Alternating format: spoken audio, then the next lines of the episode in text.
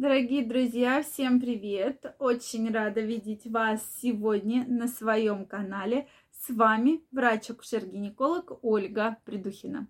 Сегодняшнее видео я хочу посвятить теме, если женщину беспокоят кровянистые выделения в середине цикла. С чем же это может быть связано? Это не относится к месячным, но где же искать причину, с чем это может быть связано? Мы сегодня разберемся, и вы получите пошаговый план действий, куда идти, бежать, что делать. Поэтому обязательно смотрите это видео до конца. Если вы еще не подписаны на мой канал, я вас приглашаю подписываться. Делитесь вашим мнением в комментариях, задавайте вопросы, не стесняйтесь, комментарии специально для вас открыты. Да, к сожалению, часто женщина встречается с такой проблемой, что после менструации где-то день на там, десятый, то есть у всех совершенно по-разному, могут появиться кровянистые выделения. И вот здесь многие, соответственно, относятся, ну, это опять вторая менструация пришла, да, то есть наплевать сейчас пройдет, все хорошо будет. Кто-то на это вообще не обращает внимания. Но вот здесь вы, конечно, категорически не правы, да. Те, кто считает, что это менструация, те, кто вообще на это не обращает внимания, все-таки кровянистые выделения не должны быть в середину цикла. То есть, если они у вас появились, значит, это произошло, что-то произошло в организме, то есть произошел сбой нужно разбираться, с чем этот сбой связан, да, то есть когда эндометрий отслаивается не в менструацию, да, а то есть уже где-то там посредине цикла. Да, часто кровянистые выделения в середину цикла могут быть связаны с тем, что лопнул фолликул. То есть фолликул лопнул, да, то есть день овуляции как бы наступил, и появились выделения. Но когда лопает фолликул, обычно выделения очень мажущие, скудные. Иногда такое редко бывает.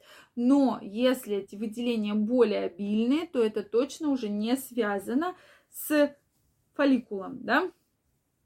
Что же здесь сделать? Здесь крайне рекомендуется сделать УЗИ. Скорее всего, это похоже на аномально-маточное кровотечение. Именно кровотечение, потому что если даже мы говорим про менструацию, то женщина во время одной менструации теряет достаточное количество крови, да, и плюс если у нее гемоглобин низкий, то он у нее еще больше снижается.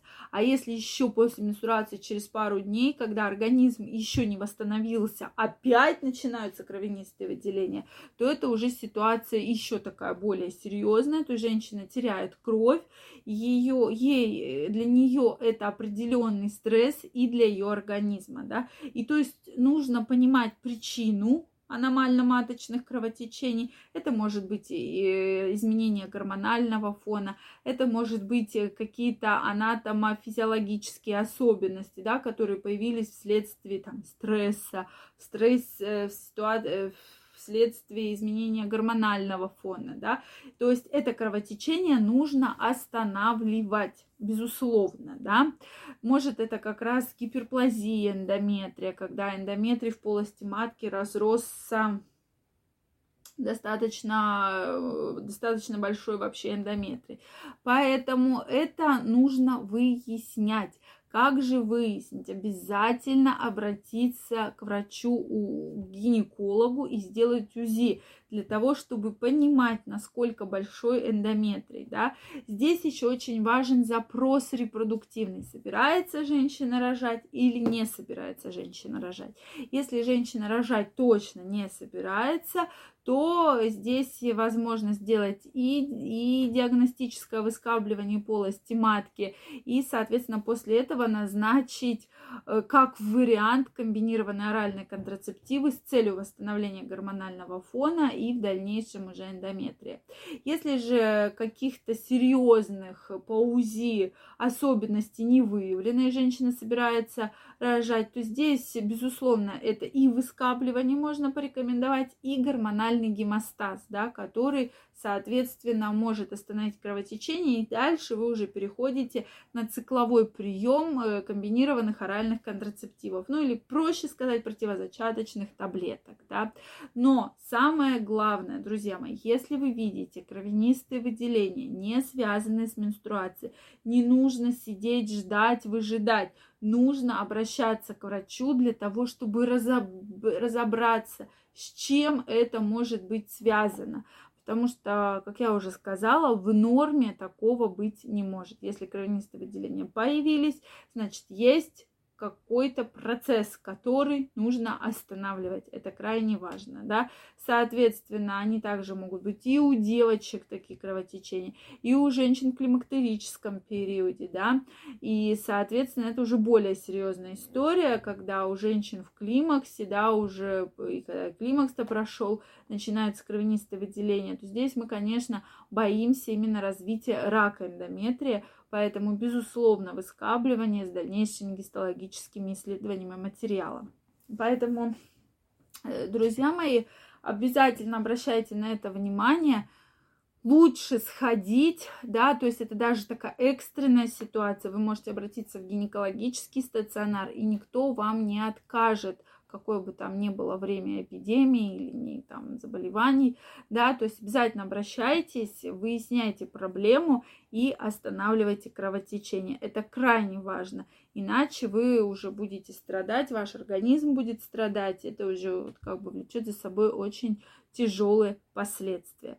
Поэтому не стоит вот так вот относиться к этому, потому часто женщина говорит, ну ладно, ну что, покровит сейчас немножко. У меня часто такое бывает.